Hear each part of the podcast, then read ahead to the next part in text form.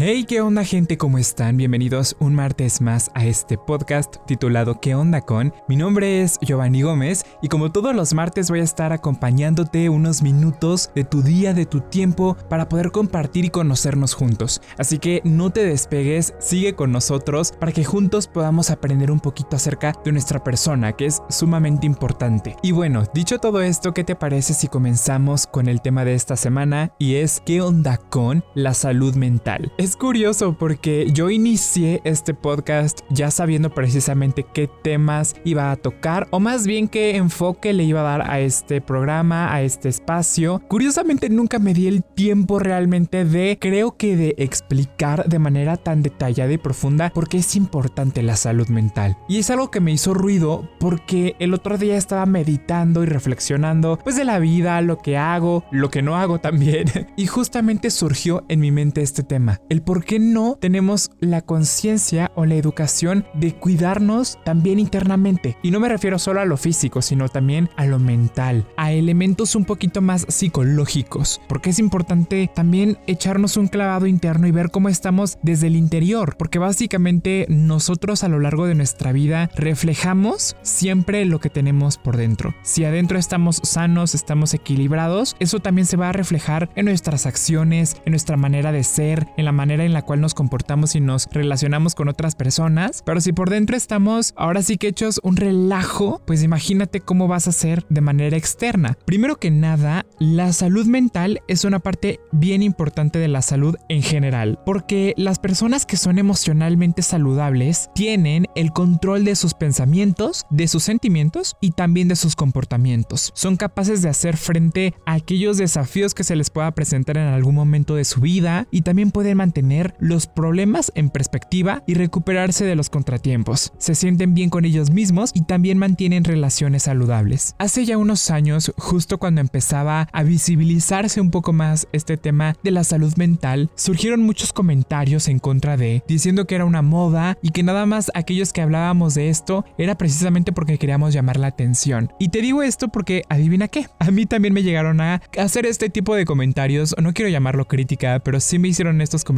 sobre todo a raíz de que comencé este podcast, de que comencé a hablar de estos temas, porque me decían que claramente no era un experto, y adivina qué, no lo soy, yo siempre se los he dicho, solamente les cuento lo que sé, lo que investigo, lo que le pregunto a profesionales que sí saben y te lo planteo a ti para que tú también reflexiones, investigues y por tu cuenta indagues más. Déjame decirte que esto no es una moda, creo que en la actualidad o ya desde hace algunos años se ha venido visibilizando más porque las nuevas generaciones nos hemos dado cuenta de que algo en el sistema no estaba funcionando bien y me refiero al sistema tanto laboral como al sistema cultural y social algo había que no encajaba y que hacía que las piezas del rompecabezas de pronto no fueran en orden y que no tuvieran un sentido. Y eso precisamente es la salud mental. Durante mucho tiempo y sobre todo en la cultura mexicana, pero claramente esto no es algo exclusivo de la cultura mexicana, sino que seguramente pues lo podemos aterrizar en varias culturas del mundo. Posiblemente si tú me estás escuchando y eres una persona que vive en otro país, en otro lugar, posiblemente también puedas aterrizar esto que te voy a decir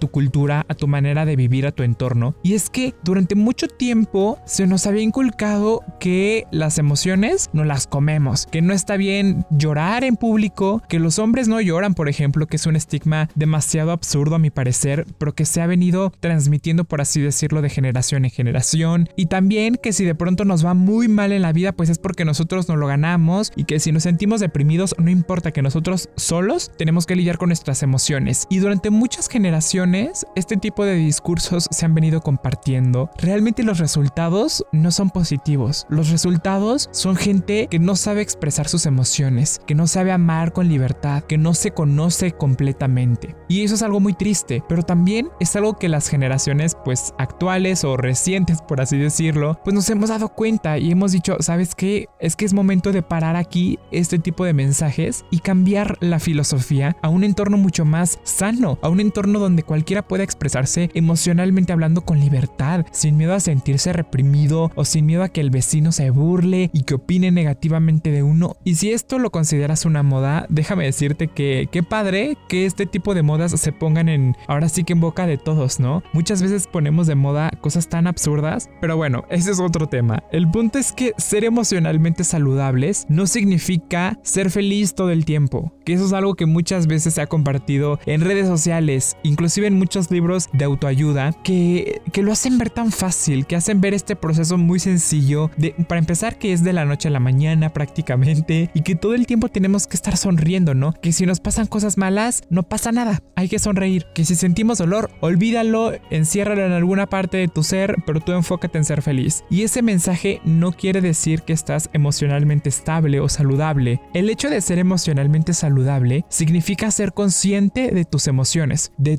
todas ellas. Es decir, que puedes lidiar o trabajar con ellas, tanto aquellas emociones que son muy agradables, que son muy felices, pero también que puedes trabajar y lidiar y manejar aquellas emociones que son un poco más tristes, un poco más dolorosas tal vez, que son un poquito más complicadas, pero esas emociones están ahí por algo también y por ende es importante conocerlas y saber gestionarlas. Las personas emocionalmente sanas también sienten estrés, enojo y tristeza, porque somos humanos, no somos seres utópicos, no somos robots, claramente todos sentimos dolor, tristeza, coraje, frustración en algunos momentos de la vida, porque es parte del proceso, es parte de nuestro crecimiento y de nuestro aprendizaje, pero lo importante es saber cuando un problema es más de lo que nosotros podemos manejar, porque en ese momento es cuando nosotros buscamos ayuda. Y me quiero detener en este punto un poquito, porque algo que me parece muy curioso y que no había caído ahora sí que en conciencia de ello, es que tenemos en general yo creo que el ser humano no solamente, insisto, es de una cultura, sino que lo podemos aterrizar en varios contextos diferentes. Y es que creo que no tenemos una, pues ahora sí que una cultura de la salud. Y hablo de salud en general, tanto salud física como salud mental, psicológica e inclusive me atrevería a decir que salud espiritual. Y te lo voy a plantear de esta manera. Pasa que yo conozco mucha gente que no va al médico, nunca. Hasta que se siente mal es cuando al fin acude a estos especialistas. Y en ocasiones ni siquiera así acuden con los doctores, sino que cuando de pronto empiezan a sentir algún síntoma extraño en su cuerpo, que se empiezan a sentir un poquito mal, lo primero que hacen es automedicarse, ¿no? Y al menos aquí en México se utiliza mucho que es típico que nuestras madres o nuestras abuelitas o personas más grandes siempre nos recomienden de que no, mira, tómate este tecito, esta infusión y con eso se resuelve tu vida prácticamente.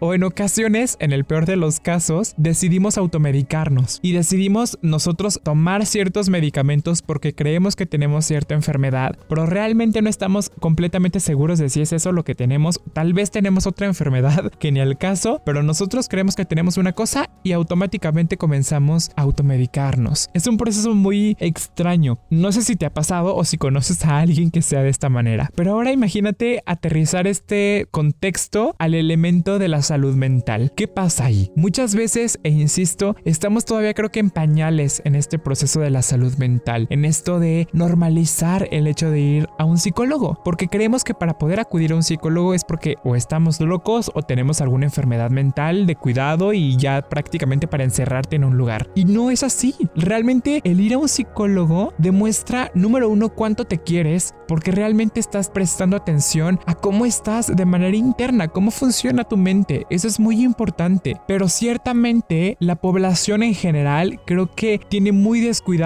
este elemento de su vida. Precisamente por toda esta carga cultural, familiar, social que venimos cargando y todos estos estigmas que durante años han ensuciado y manchado esta necesidad de tener en cuenta nuestras emociones. Porque no está padre ir por la vida todos reprimidos sin saber cómo expresarnos. Porque una persona que no sabe expresar sus emociones es socialmente, pues ahora sí que va a sonar un poco feo, pero es una persona socialmente inútil. Porque una persona que no sabe expresar cuando está feliz, cuando está triste, cuando está ansioso, no es una persona funcional socialmente. Porque no sabe cómo lidiar con estas cosas. La salud mental nos permite a todos trabajar de manera más productiva y lidiar con ese estrés de la vida cotidiana. Nos puede ayudar de pronto a alcanzar ese potencial que muchas veces no creemos alcanzar, pues precisamente con la salud mental y este equilibrio es que podemos alcanzar esas cosas que vemos de pronto muy lejanas. Y déjame decirte que hay muchísimas, muchísimas formas de trabajar en nuestra salud mental y ahorita en este episodio quiero contarte algunos de estos aspectos que siento que tú puedes implementar en tu vida si de pronto nunca has has tenido este acercamiento, este clavado interno contigo mismo, esta charla con tu propio ser y con tu interior, pues precisamente estos tips o estas estrategias te van a poder ayudar en este proceso. El primer punto es que seas consciente de tus emociones y tus reacciones. Obsérvate, observa lo que te pone triste, lo que te frustra, lo que te enoja e intenta abordar esas cosas, esas sensaciones, esas emociones de las que durante tanto tiempo has tratado de huir. Intenta conocerlas, ver cómo funciona tu cuerpo, cómo reaccionas ante ellas y sobre todo trata de generar un plan de acción para que puedas trabajar con ellas. No se trata de dar ahora sí que rienda suelta el coraje, a la ira y golpear a medio mundo. No, no, no. Se trata de sí reconocer que de pronto hay cosas que te van a hacer enojar, pero también saber cómo trabajar con ese enojo. Ese es el primer paso. El segundo es que expreses tus sentimientos de manera apropiada, que va muy ligado a lo que te acabo de mencionar. Decirle a las personas que nos rodea cuando sentimos que nos está molestando algún comentario o alguna reacción que ellos tienen, está bien, es normal. Mantener ocultos los sentimientos de pronto de tristeza o enojo aumenta el estrés y esto puede causar problemas en tus relaciones, en el trabajo o incluso en la escuela, en dado caso de que seas aún estudiante. Y déjame decirte que el esconder tus emociones no las elimina. Al contrario, eso hace que las emociones se sigan resguardando ahí y que ese estrés, ese rencor siga creciendo y no te